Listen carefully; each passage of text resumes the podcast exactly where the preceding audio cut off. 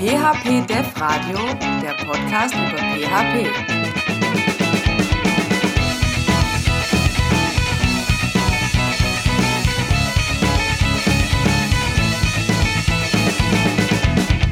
Ja, herzlich willkommen zur Episode 20 äh, mit dem Thema Logging. Ich sitze hier nicht alleine, sondern ich habe wieder den Claudio dabei. Hi zusammen. Ja, Episode 20. Äh, wir lassen äh, später noch die Sektkorken knallen. Kleines Jubiläum, 20 Episoden voll gemacht. Ähm, ja, unser heutiges Thema äh, beschäftigt sicherlich jeden Entwickler. Wir hoffen es zumindest mal. Hm. Ähm, außer, wir haben uns schon in der, in der, Vorbesprechung mit dem Claudio kurz unterhalten, außer die Entwickler, die ein hohes Selbstvertrauen haben, dass alles immer äh, ohne Probleme super duper läuft. Ähm, Meistens ist es aber so, dass natürlich gerade wenn man Applikationen auch in den Betrieb nimmt oder wenn man über längere Zeit Applikationen betrieben hat, man dann doch feststellt, dass Logging vielleicht äh, gar keine so schlechte Idee ist, weil eben in der Praxis die Applikation sich manchmal unter gewissen Voraussetzungen oder Umständen sich dann doch anders verhält. Ja, Logging oder eben auf Live debuggen. das ist hier die Frage, genau.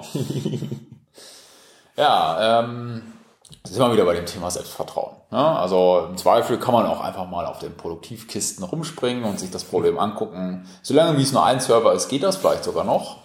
Äh, wenn wir dann aber schon über Cluster und verteilte Deployment-Prozesse und Strategien und so weiter sprechen, äh, wo wir vielleicht auch sogar Server-Farmen in die oh. Richtung gehen oder das Ganze containerisiert läuft, wo man gar nicht so in den jeweiligen Container direkt hineinjumpen kann, ohne weiteres äh, wird das dann doch schon interessant mit dem direkten Debuggen auf den Umgebungen.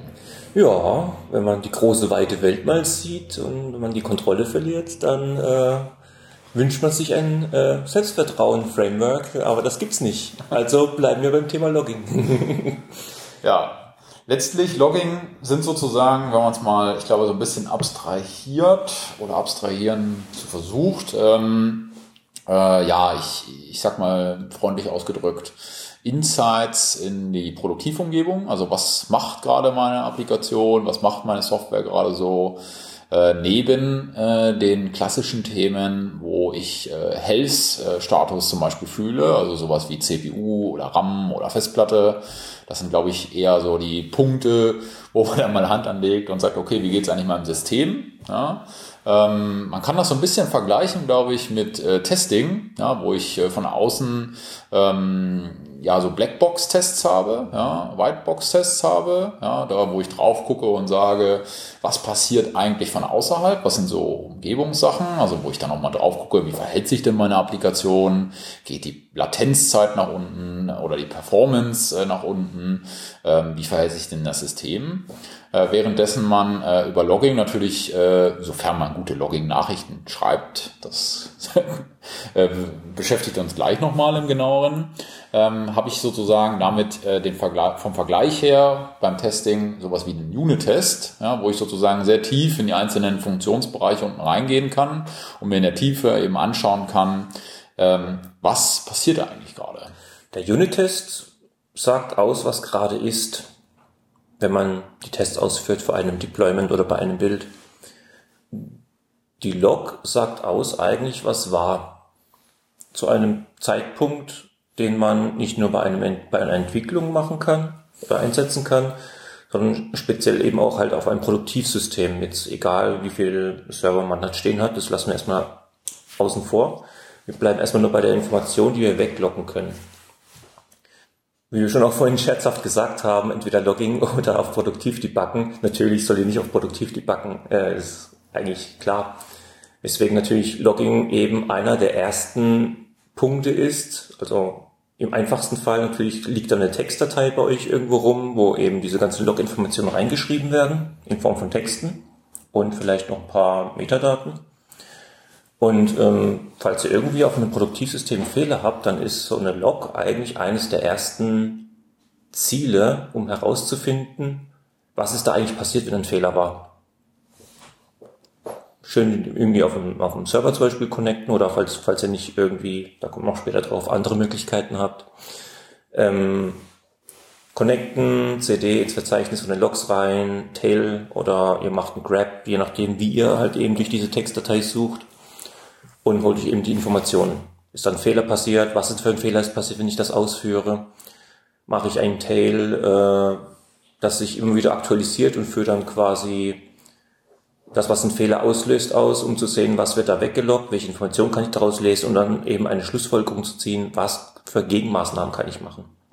Ähm, Logging kann zum Beispiel bei einem Legacy-Projekt, Legacy ist ein toller Name für ein Projekt, das man vielleicht bekommen hat und ähm, das vielleicht schwer ist unter Kontrolle zu bringen, besonders dann, wenn es zum Beispiel eben keine Tests gibt, sprich den Stand, der gerade ist, und man sich Gedanken machen muss, was läuft denn da alles falsch, was, was für Bugs sind da drin. Wenn ihr so einen Zustand habt, wo ihr auch keine Tests habt und ihr einfach das Projekt übernommen habt, dann ähm, kann man zum Beispiel die Hölle herauslocken aus dem ganzen ähm, an Informationen wegschreiben. Da könnt ihr locken, also solltet ihr vielleicht sogar ziemlich viel locken, weil ähm, wenn ihr wirklich nicht wisst, wie das Ganze funktioniert, wenn dann ein Fehler passiert, dann macht ihr euch das Leben dadurch auch ein bisschen einfacher, nicht nur beim Entwickeln, sondern auch ähm, bei einem Produktivsystem, weil das Ding ja, weil das Ding ja auch noch im Betrieb ist, dieses Projekt. Und dann müsst ihr versuchen, eben das Ganze durch diverse Qualitäten, wie zum Beispiel eben diese besagten Tests im einfachsten Fall, ähm, hinzuzufügen, zu ergänzen und eben die Logs nach und nach ähm, runterzuschrauben, weil Logs ist ja im einfachsten Fall, wie gesagt, das Wegschreiben in eine Textdatei. Das kann natürlich auch ein kleiner Performance-Knick sein. Ja, genau. Also vielleicht, wenn wir nochmal einen Schritt zurückgehen. Also ähm, es wird natürlich äh, von vielen Applikationen, äh, insbesondere im klassischen Lamb, Bam, Mam Stack, schon sehr viel gelockt. Ja, also wenn man sich zum Beispiel mal anguckt, äh, die äh, typischen äh, Error-Logs ja, vom Apache, die Access-Logs vom Apache, ähm, äh, die mir einfach schon mal einen Aufschluss geben, was, was geht denn gerade auf meiner Applikation, ja. Äh, typisches Thema, ähm, gerade für, für Einsteiger, so die typische weiße Seite, ja, weil man die äh, Errors sozusagen nicht nach außen anzeigen will äh, in seiner PHP-Umgebung und der User sieht diese ominöse weiße Seite, dann ist sozusagen der Entwickler gefragt, der dann nochmal in den Error-Log hineinguckt von PHP und guckt, okay, wo war jetzt hier der Error, ja, der dazu führte, dass äh, die Seite sozusagen äh, abgestürzt ist aus User-Sicht oder nicht mehr erreichbar ist. Ähm, das heißt, da hat sich aber vorher schon jemand Gedanken gemacht und hat eben genau gesagt, okay, also wenn jetzt das und das äh, passiert, dann äh, schreibe ich eine, eine Nachricht in einer dieser Textdateien. Also Textdatei ist jetzt nur der Platzhalter, man schreibt sie sozusagen an einen Ort, wo ähm, ähm, ja, wo diese Textdateien sozusagen abgelegt werden. Ja, letztlich ist, glaube ich, das genau die Information. Also ich äh, habe ein Programm, das läuft ab und äh, parallel dazu wird eine, eine Nachricht erzeugt mit einem meistens von der Definition her noch einem Log-Level, ja, also einer Kritikalität, wo man sagt, das ist zum Beispiel ein Error oder das ist nur eine simple Info-Nachricht oder das ist eine Notice ähm, wo man einfach nur ja, Informationen rauspipet. Manchmal sind es auch Debug-Informationen. Und wie der Claudia es gerade schon so schön sagt, wenn man zum Beispiel nicht weiß, wie sich eine Applikation, zum Beispiel eine Legacy-Applikation draußen im Feld verhält, dann kann das eine sehr sinnvolle Sache sein, einfach mal hinzugehen und äh, die Methoden, die man dort hat, äh, mit entsprechenden Log-Nachrichten zu versehen, um dann einfach mal zu gucken, was macht denn eigentlich meine Applikation dort draußen? Ja, und dann kriege ich vielleicht schon mal so einen kleinen Insight, okay, also äh, die, äh, der Seitenaufruf führt in meinem Customizing Bundle Projekt Modul was auch immer zu folgenden Methodenaufrufen führt zu folgender Kaskade an, an Sachen ähm, so dass ich dann äh, wenn zum Beispiel Fehler auftauchen oder sowas ich sehr einfach da reingucken kann und nachvollziehen kann okay also da war jetzt ein User der User hat folgende Sachen geklickt, äh, das kann ich ableiten aus den bisherigen Methodenverläufen äh, und ähm, der Fehler, der zum Beispiel entstanden ist oder das Problem, was entstanden ist, äh, ist begründet gewesen aufgrund folgender Ablauffolge. Ja, und da war dann zum Beispiel, weiß ich nicht, irgendwie eine Kalkulation, da war eine, eine Zahl erwartet und es wurde ein Text reingeliefert. Und äh, das führte dann letztlich zum Abbruch oder Absturz der Applikation. Ja, oder auch in eurem Entwicklungsbereich könnt ihr natürlich eben so arbeiten, dass ihr auch diverse Debug-Logs oder ähm, Infologs wegschreibt, die für das Produktivsystem nicht festgehalten werden, je nachdem wie ihr euer Projekt konfiguriert habt, was das Logging betrifft. Und könnt dann quasi aber auch aus eurem Entwicklungslog herauslesen, wie ist denn jetzt eigentlich eure Testausführung gelaufen. Das kann der Infolog sein, wo drin steht, ich starte gerade Command. Und ihr könnt dann quasi so eure Bereiche kennzeichnen, die gerade durchlaufen werden, wenn es eben verschiedene Konditionen gibt, die je nachdem, wie die Argumente aussehen, durchlaufen werden. Ähm, das Logging ist früher auf der PHP-Seite, ich weiß nicht, ob wir jetzt schon zu weit springen, ähm, ziemlich stark am Framework gehangen. Ich erinnere mich noch an meine allerersten Projekte, die hatten nämlich gar kein Login. ähm, aber später ist es halt so gewesen, zum Beispiel, als ich noch mit dem Send Framework 1 gearbeitet habe, da gab es ja die Sendlog zum Beispiel, die einen Haufen Methoden eben bereitgestellt haben. Da hat man eben seine Texte reingeschrieben und dann hat man die einfach weggeloggt. Und es war einfach ziemlich fest am Framework dran. Jetzt ist es ja so, dass es ja auch diverse Standards gibt. Und einer dieser Standards ist ja der PSR 3 ähm, der quasi eben nicht nur eine API vorgibt, wie das mit dem Logging auszusehen hat, in Form von einem Interface, sondern auch ein paar kleinere Vorgaben gibt. Ähm, es ist eines der kleineren PSRs, wenn ich mich noch richtig in Erinnerung habe. So, was heißt kleinere, übersichtlichere PSRs.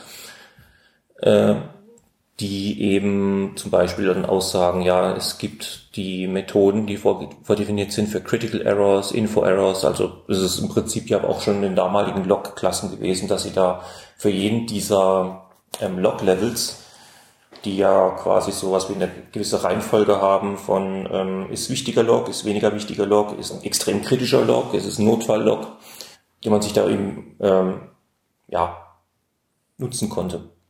Aber letztendlich hat auch dieses PSR 3 ein bisschen mehr Informationen noch mit hinzugefügt, zum Beispiel, dass man eben auch äh, eine Exception mitgeben kann oder dass, äh, je nachdem, wenn ihr den Standard selbst implementiert habt, dass ihr dann sagen könnt, ihr könnt einen Kontext übergeben und dieser Kontext könnte einen Platzhalter ersetzen in eurer Log-Message, ähnlich wie ähm, ähm, ja, Sprintf.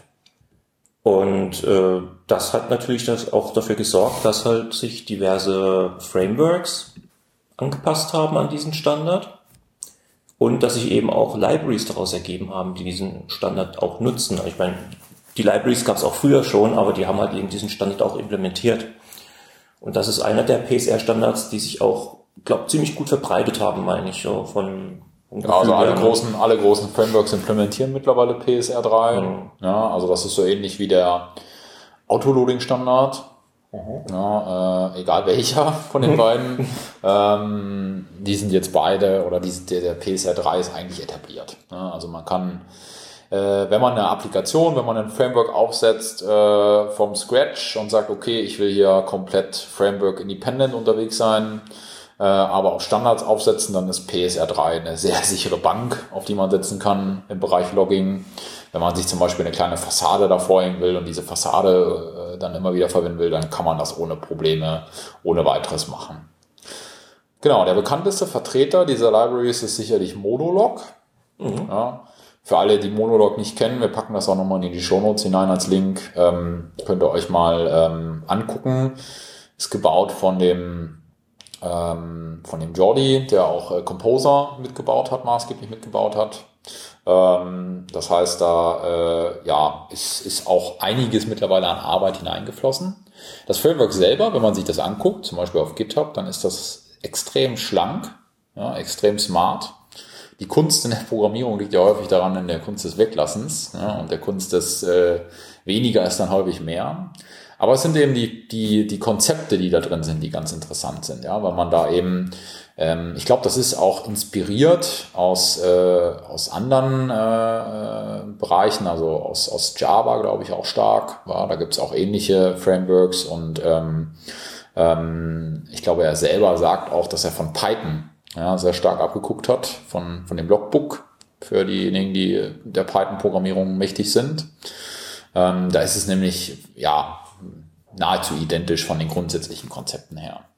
Aber vielleicht noch mal ganz kurz darauf verwiesen, also auf das Tool.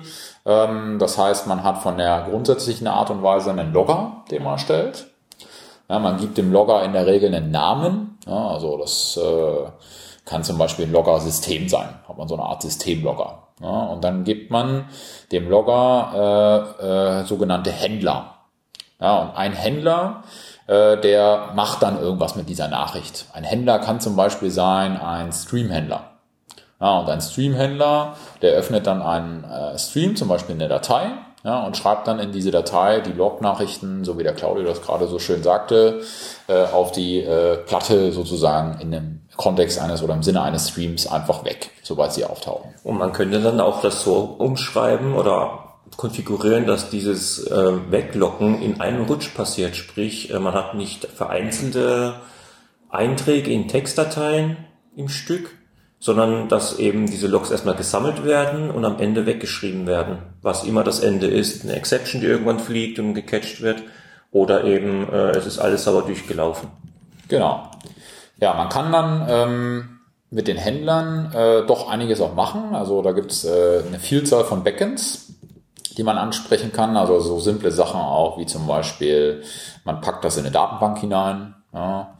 Wobei der PDO-Händler ist, glaube ich, irgendwann wieder rausgeflogen. Ich will jetzt Ja. nicht zu viel versprechen, weil das doch sehr individuell immer war. Aber wenn du sagst Datenbanken, dann sprechen wir ja nicht nur von relationellen Datenbanken. Ja. Man spricht ja auch von einem ganz anderen Typ mit Dokumentendatenbanken zum Beispiel. Aber was aber auch sehr interessant ist, man könnte zum Beispiel neben dieser klassischen Textdatei, könnte man bei einem Critical Log oder bei einem Emergency Log, könnte man zum Beispiel eine E-Mail rausschicken Genau, oder in Slack-Channel reinschreiben. genau. Das wäre zum Beispiel ebenso, also sozusagen eine Notfallmaßnahme könnte man eben einleiten, was Benachrichtigungen betrifft. Das gibt's auch, wie gesagt, alles und man hat da auch äh, unterschiedliche Händler. Also ich habe die gerade schon mal parallel aufgemacht und die Liste ist wirklich äh, extrem lang. Also von Mail-Händlers bis Elasticsearch äh, Händler oder Elastic, wie es jetzt neu heißt, Logly, Cent, äh, Cent Monitoring äh, Händler, der klassische Gelf-Händler für zum Beispiel sowas wie Greylog, ähm, Redis. Äh, also da kann man äh, ja sehr viel konfigurieren, ja, ohne Probleme.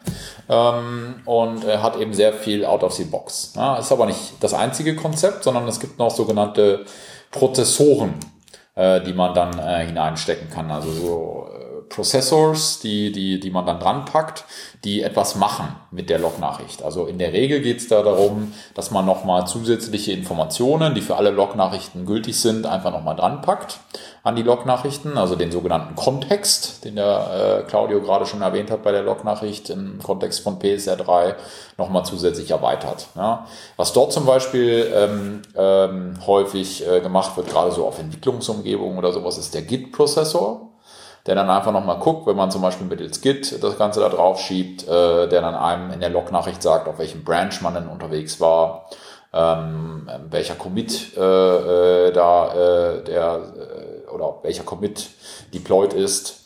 Ähm, aber auch so Sachen wie zum Beispiel Memory, Memory Usage, ne, die man eben äh, Cost äh, me- messen kann, Introspection äh, Prozessor.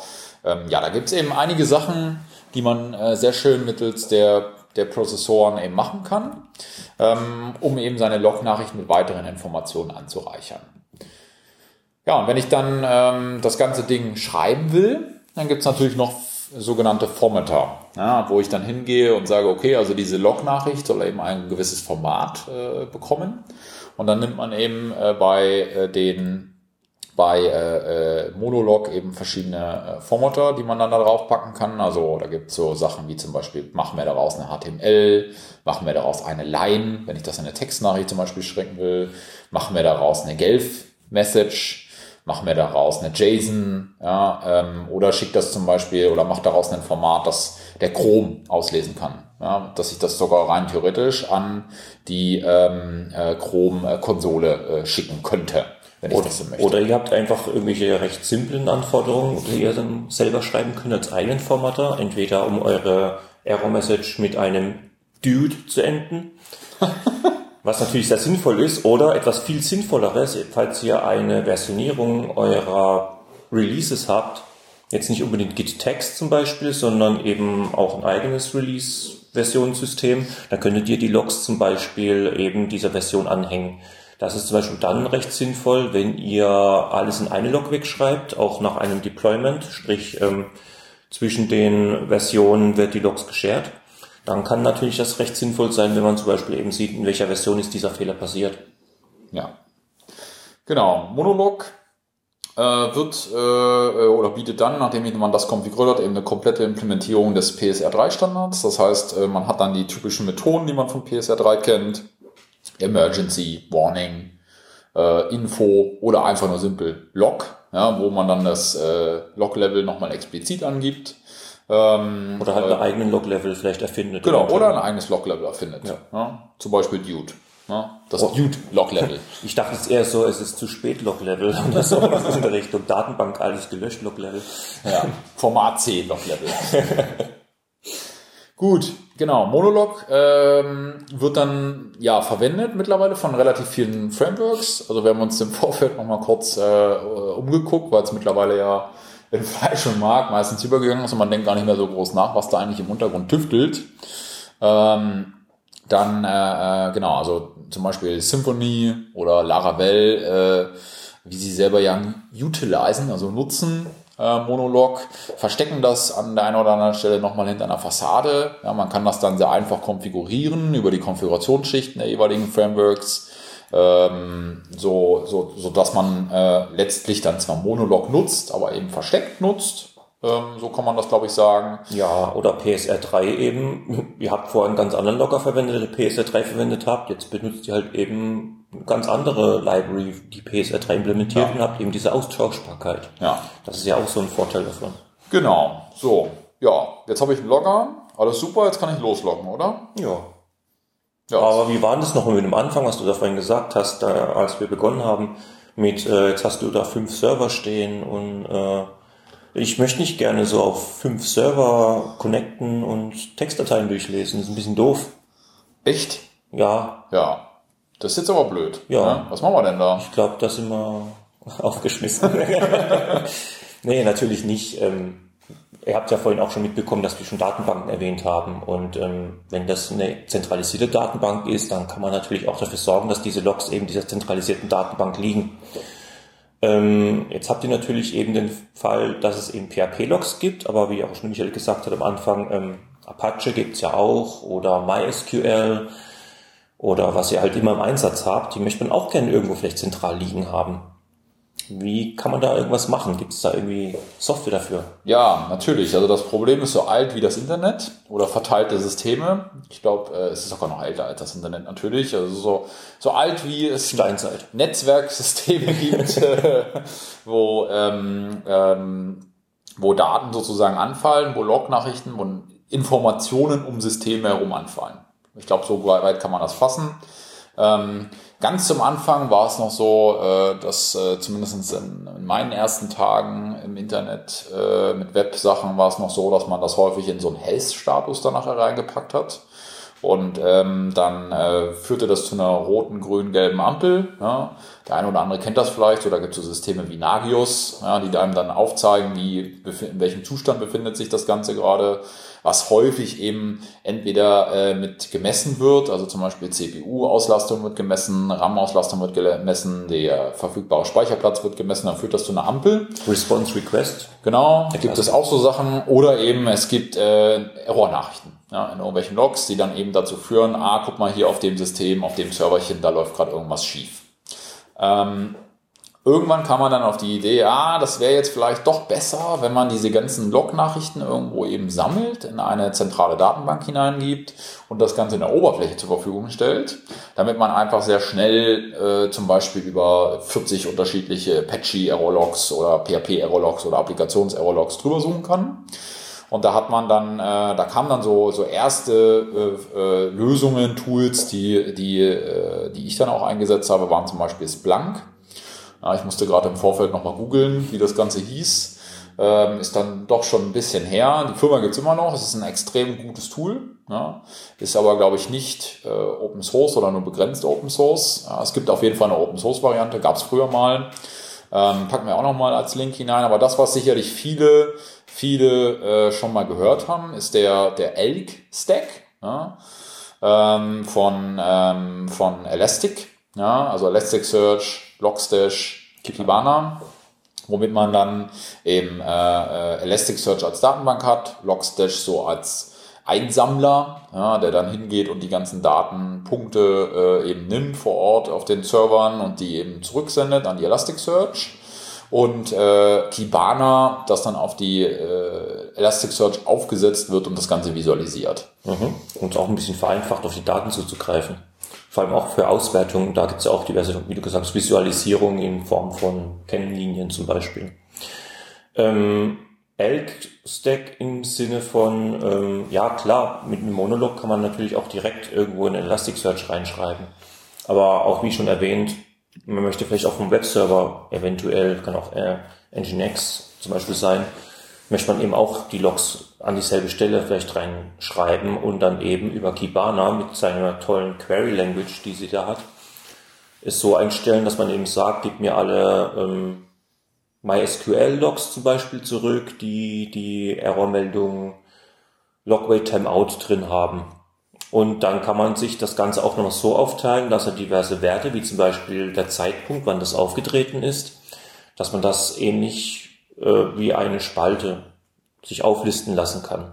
So kann man dann das Ganze nochmal nicht nur, wie man es in einer Textdatei hat, die komplette Ausgabe geben lassen mit Text und ähm, vielleicht ein Trace, der noch dabei ist oder so, sondern man kann es auch nochmal so aufsplitten, dass man nur die Daten sieht, die man auch sehen möchte, wenn man das natürlich entsprechend auch schön aufteilen lässt. Äh, dieses Aufteilen lassen, da hilft eventuell Logstash, der das dann eben entsprechend aufbereitet, je nachdem wie er da auch eben die Daten äh, reinbekommt. Das kann zum Beispiel die Kommunikation sein von über Filebeat, also ihr habt quasi auf euren Servern Filebeat laufen und die sorgen dafür, dass regelmäßig die äh, Log-Einträge übertragen werden Richtung Logstash. Logstash sagt, okay, jupp, nehme ich und schreibt das in Elasticsearch weg. Und Elasticsearch hat dann eben entsprechend äh, die Daten so aufgegliedert, dass man eben mit Kibana danach suchen kann und sagen kann, okay, gib mir nur das Datum, den Logway Timeout, Messages, Inhalte und list mir dann alles schön auf. Oder ähm, gib mir mal bloß die Applikationslog und zwar von einem Log-Channel, also sprich einem äh, Bereich, sage ich mal, der durchlaufen wird, wie zum Beispiel äh, Konsole vielleicht. Oder ihr habt selber einen Log-Channel entwickelt, weil ihr irgendwelche Akkreditierung macht. Und äh, zeigt mir mal bitte den kompletten Ablauf von eben diesen äh, Log-Einträgen. Und wenn ihr da halt etwas komplexere Informationen habt, die ihr wegloggt, dann könnt ihr natürlich entsprechend auch diese komplexeren äh, Informationen aufteilen, so dass äh, ihr einzelne Werte verteilt habt, eben in eurem äh, Dokumentenbaum in Elasticsearch und dass ihr dann eben in Kibana das so darstellen könnt, wie ihr das dann braucht und eben auch noch diese, diese Suchen könnt ihr auch noch gut speichern in Kibana. Dass ihr dann das eben auch äh, mit anderen Leuten teilen könnt oder mit dem Kunden teilen könnt. Also ich meine, äh, es gibt ja auch diverse Logs, die vielleicht einen gewissen Business Value haben. Ist ja nicht so, dass es ja nur für Entwickler sein kann. Weil es gibt ja auch vielleicht diverse Informationen, die man auch dann grafisch darstellen kann. Weil grafische Darstellung, das sieht immer gut aus. Ja? Bunt und Farbe und ja. Und können dann quasi auch äh, auch als Argument eventuell äh, vorbringen, ja, guck mal, äh, früher war das so, wir haben unsere Prozesse geändert, äh, ihr könnt vielleicht nicht als Kunden die Prozesse erfassen, die wir machen, weil es halt recht intransparent ist ohne irgendwelche Darstellung, aber schaut euch mal, wie sich das Canyon-mäßig jetzt ausgewirkt hat und könnt dann quasi dann auch ein bisschen äh, das so einsetzen. Ja, genau, also das ist eine, eine, eine, eine Datenbank, sozusagen eine zentrale Datenbank. Eine andere Lösung, äh, die in eine ähnliche Richtung geht, ist Greylog. Ja, ähm, Gibt es äh, auch als Open Source äh, Variante, die man sich sozusagen selber installieren kann, aber alternativ auch als äh, SAS-Lösung, die man sozusagen aus der Cloud äh, die Greylog-Datenbank bekommt. Das sind dann die Gelf-Nachrichten, die ich vorhin schon erwähnt habe, wo äh, Greylog eben ja neben Elastic äh, der Vorreiter, glaube ich, war äh, in dem Markt für, ich sage jetzt mal, visualisierte respektive Log-Datenbanken. Ähm, ja, und da gibt's mittlerweile eben auch eine ganze Reihe von Anbietern, äh, die äh, rein SaaS, manchmal auch Open Source, manchmal auch On-Premise unterwegs sind, die ein bisschen weitergehen und das Feld äh, Logging nochmal ein bisschen größer gespannt haben. Da sind äh, mal drei Vertreter zu nennen. Das ist Data Dog, Pager Duty, Sentry. Ähm, die Idee dahinter ist folgendes. Also man hat äh, ja nicht nur auf dem Server-Log äh, Sachen, die anfallen oder Ereignisse, die passieren, sondern gerade in unserer heutigen Welt, wo wir über sehr interaktive Frontends auch äh, verfügen mit äh, React, äh, Angular, äh, also super ähm, ja, Neudeutsch PWAs, Progressive Web Apps, die da gebaut werden, ähm, braucht es eben auch die Sicht aufs Frontend. Ja, eine ganzheitliche Sicht des Klickpfades, des Prozesses, der abgelaufen ist, der zu dem Fehler führte, der dann eben vorgefallen ist. Und ähm, da nehmen einem solche Tools äh, eben sehr viel ab. Also beispielhaft Sentry, die machen dann von sich aus schon in dem Log-Client im Frontend äh, sowas wie die Identifikation des Browsers, der Version, der Umgebung, äh, von welcher IP äh, ist der denn äh, unterwegs gewesen. Ähm, man kann das dann natürlich auch compliance-technisch, also für alle Datenschutz äh, ähm, ähm, Fanatiker unter uns, äh, kann man das alles sehr schön äh, dann auch wieder compliant-technisch ausgrauen, ja, dass nur die Daten übermittelt werden, die dann auch sinnvoll sind äh, für die jeweiligen Sachen. Das heißt, anonymisieren, gar kein Problem. Ja, das sind dann so Themen, die eben von solchen Lösungen äh, schon built-in sind, ja, wo man eben heutzutage, ähm, wenn man das noch alles relativ greenfield bauen würde, mit, mit Elasticsearch, ähm, ja, eher mehr machen müsste, als man äh, machen muss, im Sinne von, ich nehme so eine fertige Applikation aus dem Regal und installiere sie oder nehme eine SAS-Lösung und packe da einfach nur die Clients drauf. Mhm. Was das Sentry betrifft, da ist es auch noch der Vorteil oder eine recht gute Sache, dass es verschiedene Sprachen unterstützt. Das heißt, ihr könnt, äh, ihr habt nicht nur quasi äh, diverse Textlogs, die ihr da irgendwo weglocken könnt, sondern ihr habt quasi das Frontend, ihr könnt das Backend da mit reinlocken lassen Ihr könntet, äh, wie auch schon vorhin der Michael erwähnt hat, eben nicht nur den Prozess von Klick zu Response oder so ansehen, sondern ihr könnt dann auch kombinieren mit dem, was quasi die Applikation im Hintergrund auch noch gemacht hat. Und ähm, das ist eigentlich schon recht äh, einfach gewesen. Hat mir auch schon in der Vergangenheit mal geholfen, was Sentry betrifft.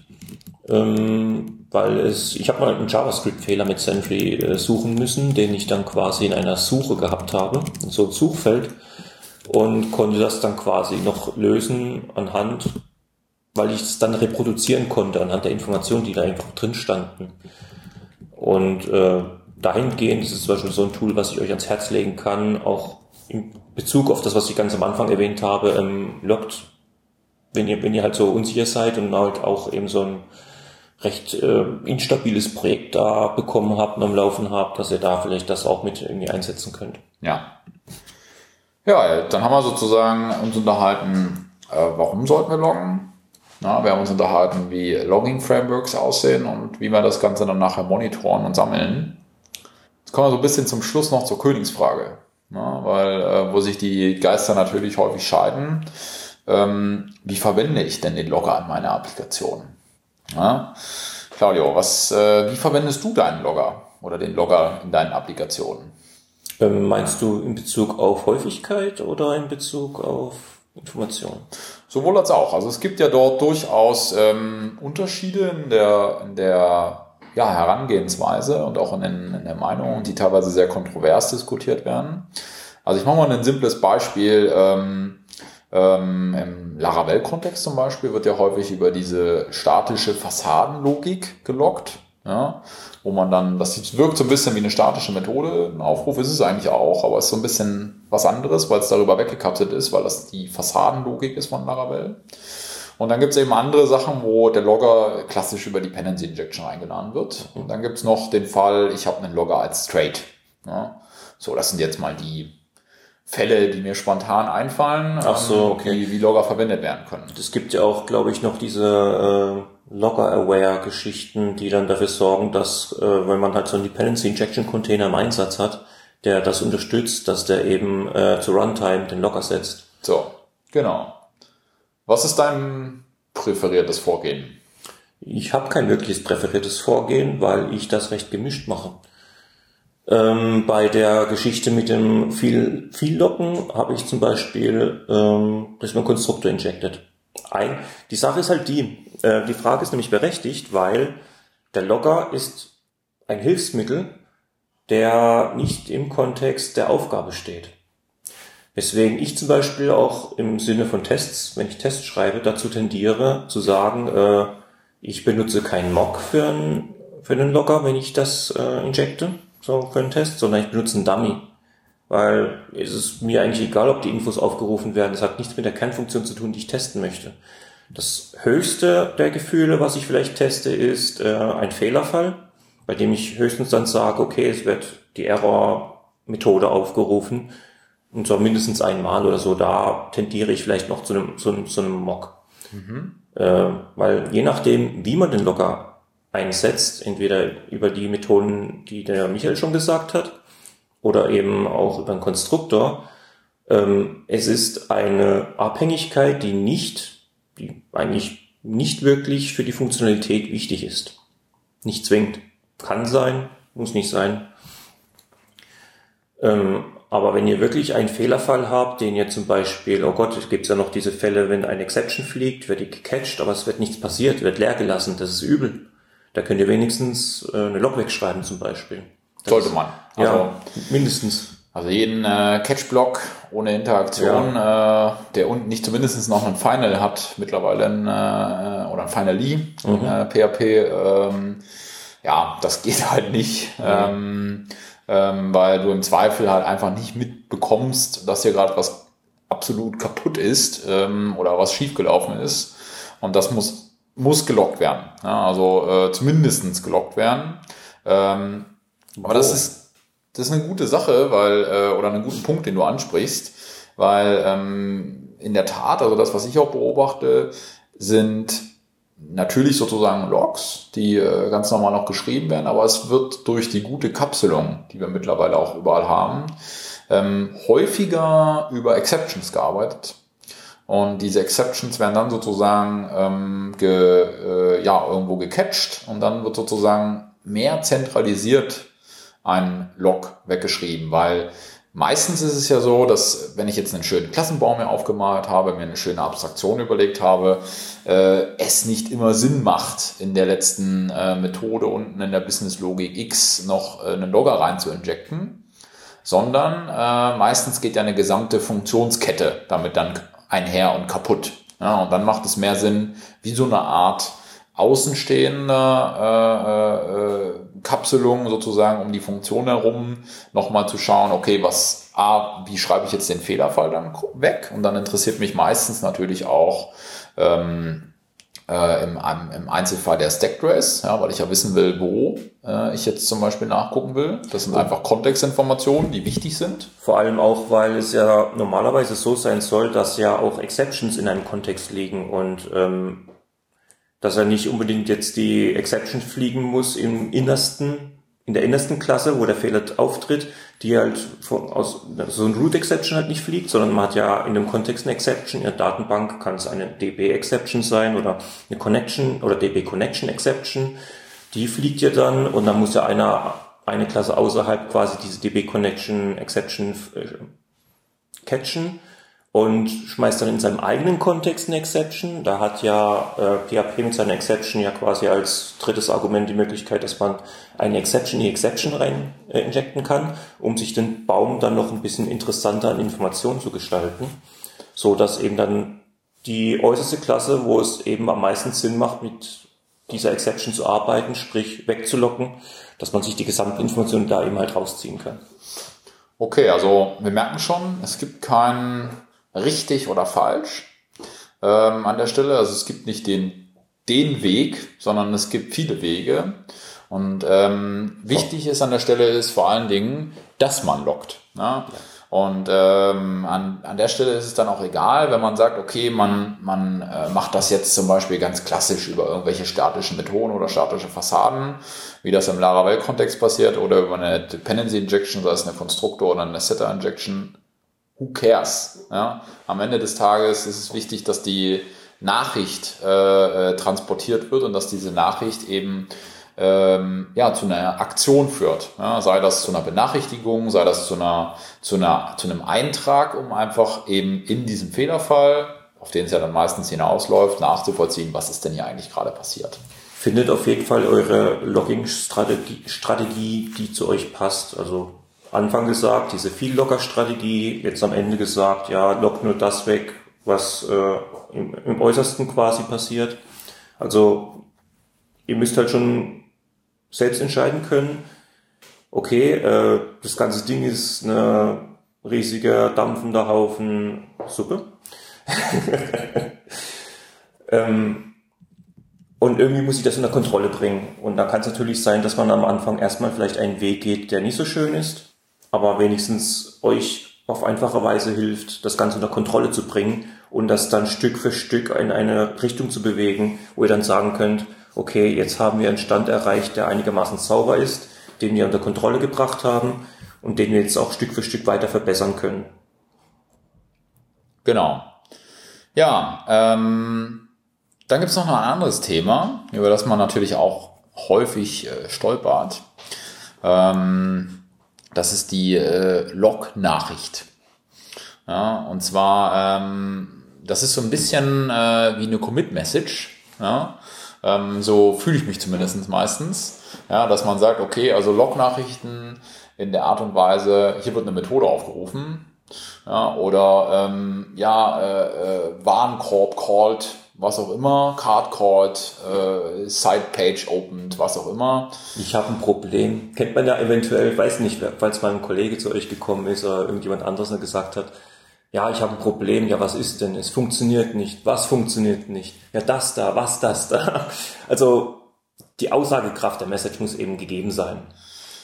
Genau, man sollte sich dort sozusagen nicht nur auf den Kontext verlassen, weil der Kontext liefert eben den Kontext der Nachricht, ja, aber der Kontext liefert eben nicht die Nachricht selber. Ja, das heißt, ähm, ähm, interessante Nachrichten sind natürlich die Nachrichten, wo man als Dritter, und das sollte man sich so ein bisschen als Regel vielleicht ähm, merken oder notieren oder mitnehmen, ähm, wo ein Dritter draufschaut und mit Hilfe des Kontexts sehr schnell versteht, was ist da gerade passiert, ähm, was hätte nicht passieren sollen.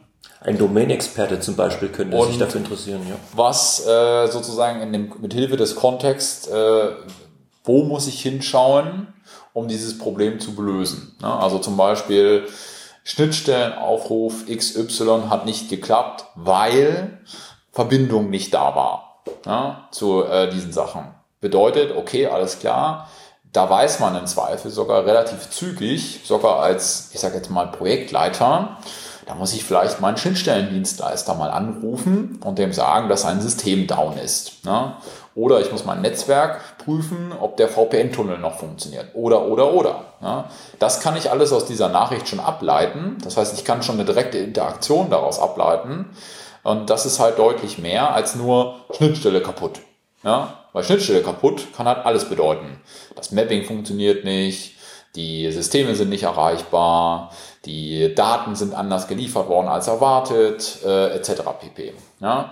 Das heißt, da äh, immer den Kontext äh, in der Nachricht auch schon so ein bisschen hinein zu verpacken, also die Nachricht aussagekräftig zu machen und immer auch sich vor Augen zu führen, was hätte nicht passieren sollen. Na, also durch diese Negation ähm, geht man eben hin und zwingt sich nochmal, das so ein bisschen auch zu überlegt zu schreiben. Und da ist auch eine, ich sag jetzt mal, äh, 30 Sekunden mal drüber nachgedacht, ähm, rettet einem nachher Nächte, Wochenenden, Abende. Ja, und da spreche ich aus eigener Erfahrung.